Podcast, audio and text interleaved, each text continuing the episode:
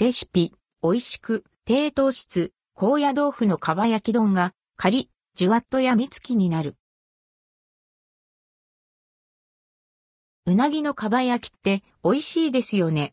あれをイメージして、高野豆腐のかば焼き風を作ってみたら、やみつきになりましたのでご紹介します。しかも今回はご飯に乗せて、アンドルドクオー、かば焼き丼アンドレッドクオーにしちゃいます。甘辛いタレが絡んで、お箸が止まりませんよ。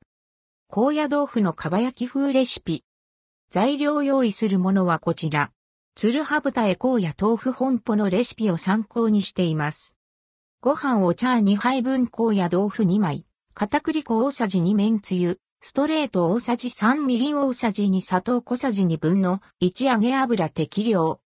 麺つゆは濃縮タイプによって量を調節してください。作り方高野豆腐を50度くらいのお湯で戻し、水気を絞って横半分に切ります。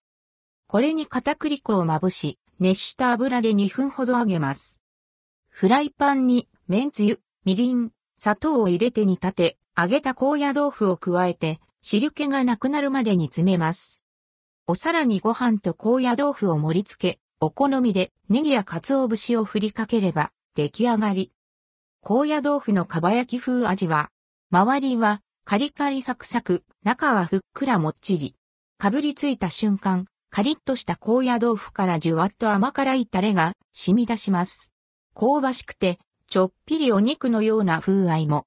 片栗粉をまぶしてあるのでタレがまったりして、ご飯が進む進む。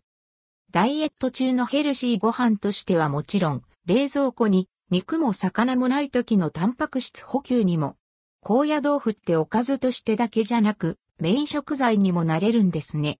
干物ですし、家に常備しておいて損はないと思います。